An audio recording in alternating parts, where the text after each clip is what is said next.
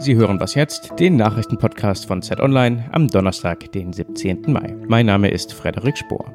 Wir schauen heute auf das Urteil zum Einsatz von sogenannten Neonics und wir werben für mehr Religionskritik. Zunächst aber kurz die Nachrichten. Die EU legt sich mit US-Präsident Donald Trump an. Die Staats- und Regierungschefs haben beim Gipfelabendessen verabredet, an dem Atomabkommen mit dem Iran festzuhalten, solange der Iran das auch tut. Doch da gibt es noch ein Problem. Die US-Sanktionen gegen den Iran könnten auch die Geschäfte europäischer Unternehmen mit dem Iran verhindern. Die EU will deswegen Firmen schützen, die von den US-Sanktionen betroffen sind. Thema aber auch der Handelsstreit mit den USA. Hier verlangen die Europäer von den neuen Importzöllen auf Stahl und Aluminium ausgenommen zu werden. Dafür könnte man den USA erleichtern, zum Beispiel Autos oder Flüssiggas in Europa zu verkaufen.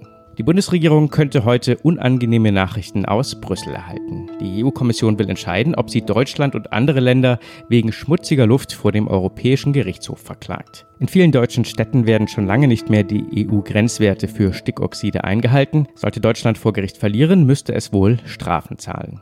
Redaktionsschluss für diesen Podcast ist 5 Uhr.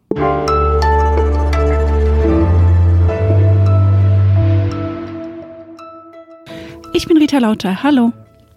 Erinnern Sie sich noch an Fipronil? Das Insektengift war im vergangenen Jahr zur Reinigung in einem niederländischen Geflügelbetrieb eingesetzt worden. Daraufhin mussten Millionen Eier in der EU vernichtet werden. Doch Fipronil wird auch mit dem Bienensterben in Verbindung gebracht, ebenso wie bestimmte sogenannte Neonics. Die EU hat die Verwendung deshalb bereits vor fünf Jahren eingeschränkt. Inzwischen gibt es auch ein Verbot. Aber dagegen haben unter anderem Bayer und BASF geklagt. Heute soll nun ein Urteil fallen. Ich bin jetzt bei Christiane Grefe, Zeitredakteurin mit Schwerpunkt Landwirtschaft und Gesundheit. Hallo. Hallo. Zunächst mal, was genau sind Neonics und welche Gefahren werden ihnen zugeschrieben? Die heißen eigentlich Neonicotinoide und das sind hochwirksame Insektengifte, also Nervengifte, die die Weitergabe von Reizen blockieren und auf diese Art und Weise Ackerstörenfriede wie Blattläuse, Schildläuse und Käfer ausschalten. Sie werden vor allem bei Raps und Zuckerrübe, aber auch im Weinbau und bei Getreiden eingesetzt. Und das schon seit ungefähr 20 Jahren. Meistens wird damit das Saatgut vorbehandelt, dann wird das Korn gebeizt, sodass der Keimling den Wirkstoff schon von Anfang an aufnimmt und dann sein ganzes Pflanzenleben lang abgibt. Und auch diese lange Wirksamkeit, die war eben einer der großen oder ist einer der großen Erfolgsfaktoren. Aber, und jetzt kommt eben das Aber, als hochwirksam gilt dieser toxische Effekt eben auch bei anderen Insekten und nicht nur bei den Schädlingen. Und es gibt auch Studien, die zeigen, dass durch die Abdrift oder durch Ausschwemmung aus dem Boden, wo die Neonicotine noch lange verharren, sie auch in Gewässern landen oder außerhalb der Felder und auch dort andere Lebewesen und Pflanzen schädigen können. Und die deutschen Konzerne Bayer und BASF wollen diese Mittel dennoch weiter verkaufen. Mit welcher Begründung? Nun, sie bestreiten eben diese Umwelteffekte und bringen dann andere Studien vor, in denen das sehr relativiert wird. Nach ihrer Überzeugung sind die Daten zu widersprüchlich und es gibt viele andere Einflüsse, die das Bienensterben angeblich eben stärker beeinflussen. Die Neonicotinoide sagen, sie sind außerdem weniger riskant für die Umwelt als andere Produkte, sagen Bayer, Syngenta und BASF. Und sie haben 2013 eben deshalb gegen die teilweisen Beschränkungen der Verwendung Ablehnung geklagt, weil sie sagen, die EU hat dafür keine Gesetzesgrundlage. Das Verfahren hat ja auch grundsätzliche Bedeutung. Warum? Es geht äh, zunächst mal ganz schnöde und materiell um viel Geld, nämlich um Schadenersatz in Milliardenhöhe. Aber dahinter steht eben auch die Frage, was höher wiegt. Also auf der einen Seite der Vertrauensschutz für ein Wirtschaftsunternehmen, das sich ja auf eine politische und juristische Zusage äh, verlassen können muss. Auf der anderen Seite aber steht der Schutz der Artenvielfalt und der Ökosysteme, die eigentlich Vorrang haben und für die die EU-Regierung eben auch verantwortlich sind. Also die Frage ist, Wann können die politischen Gremien ein Produkt, das bereits zugelassen ist, nachträglich aus Umweltschutzgründen doch wieder verbieten? Das wird jetzt sehr spannend, wie das Urteil ausfällt. Und man kann wohl damit rechnen, dass es auch nicht bei dieser Instanz bleiben wird. Denn die Unternehmen wollen sicherlich sowohl das Verbot verhindern als auch ihren Schadenersatz sich gewährleisten, während auf der anderen Seite die EU-Kommission genau das unbedingt verhindern muss im Namen der Umwelt und der Steuerzahler. Also eine spannende Entscheidung, die noch gar kein Ende unbedingt haben wird heute. Vielen Dank, Christiane Griffe.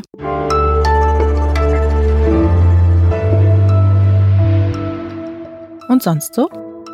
Vorgestern hatten wir hier im Podcast ja über Drogen gesprochen und dass Alkohol als eine der gefährlichsten gilt. Eine kleine Brauerei im Allgäu will ihr Bier aber trotzdem als bekömmlich bewerben und ist dafür verklagt worden. Verbraucherschützer kritisieren, das Wort bekömmlich klinge wie eine Gesundheitsangabe und suggeriere, dass Bier gut verträglich sei. Vor drei Jahren wurde die Werbung schon mal verboten, aber die Brauerei zog bis vor den Bundesgerichtshof. Der muss sich nun heute mit ihrer Argumentation befassen. Die Brauerei sagt, das Wort bekömmlich stamme lediglich von Wohlbekommens.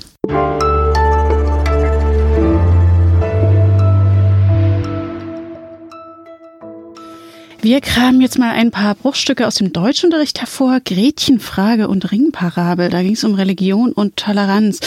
Und auch wenn Goethes Faust und Lessings Nathan der Weise schon etwa 200 Jahre alt sind, in Zeiten von bayerischen Kreuzerlassen und harter Schelte für Islamkritiker, wirken sie erstaunlich aktuell. Am Telefon ist jetzt Evelyn Finger. Sie leitet das Ressort Glauben und Zweifeln bei der Zeit. Hallo. Hallo, guten Morgen. Kurz vor Pfingsten wirbt die Zeit dafür, Religion stärker anzuzweifeln. Warum? Die Religion ist einfach so stark in den politischen Debatten zurück, bewegt uns jede Woche anhand anderer Themen. Da geht es um Kurden einerseits und die konservative Religionspolitik von Erdogan andererseits. Es geht um Kreuzstreit, es geht um Anschläge auf Christen in Indonesien, es geht um neuen und alten Antisemitismus.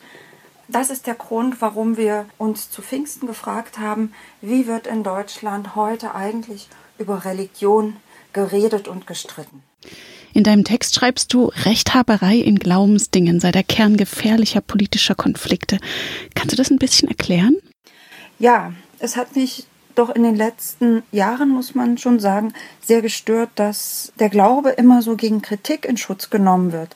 Je konfliktärer das wird mit der Religion, desto öfter kommt die Pointe, ja, Religion an sich ist aber etwas Gutes, sie wird hier und da nur missbraucht.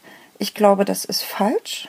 Und ich glaube, die Warnung, den Streit nicht zu weit zu treiben und Gläubige, seien es Christen oder auch Muslime, nicht zu beleidigen durch Kritik, die hat was Antidemokratisches. Denn die Kritik ist die Voraussetzung für die Religionsfreiheit und die Religionsfreiheit ist wiederum die Voraussetzung für den Religionsfrieden in unserem Land. Das hat lange gedauert, bis wir das alle verstanden haben. Und wir hatten blutige Glaubenskämpfe, genau um die Frage, wie viel Kritik an Gott ist erlaubt in Deutschland. Und deswegen unsere etwas alarmistische Erinnerung daran, woher wir unser kritisches Gottesbild eigentlich haben und warum wir es gerade jetzt verteidigen sollten. Du vergleichst auch, wie die deutschen Kirchen und der Islam mit Religionskritik umgehen. Welche Unterschiede siehst du da? Ja, die deutschen Kirchen haben nach heftigem Widerstand die Religionsfreiheit als wichtiges Anliegen der Aufklärung akzeptiert. Und das steht dem Islam noch bevor, also vor allen Dingen seiner heute prägenden Theologie. Und es hilft nicht, wenn man den Islam von Kritik verschont. Christen sollen natürlich darauf achten, dass ihre Kritik am Islam nicht selbstgerecht wird, aber sie sollen sich auch nicht einreden lassen, dass Kritik an einer fremden Religion per se selbstgerecht sei. Und natürlich, es ist besorgniserregend, wie sehr liberale Islamtheologen in unserem Land, die einen verfassungskonformen Islam möchten und auch stark machen in der Öffentlichkeit, angefeindet werden, bis hin zu Morddrohungen. Und da haben wir eine Situation, wo wir alle aufgerufen sind, die demokratischen Kräfte im Islam zu unterstützen. Das nützt dann allen Muslimen, auch denen, die, den vielen, die sicher nicht mehr besonders religiös sind. Und dein aufklärerischer Text und weitere Artikel zum Thema Glauben und Zweifeln finden sich in der aktuellen Ausgabe der Zeit. Vielen Dank, Evelyn Finger.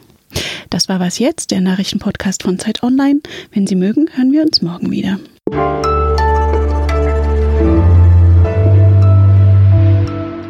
Und du hast dir für die Recherche nochmal Faust und Lessing auf den Nachttisch gepackt?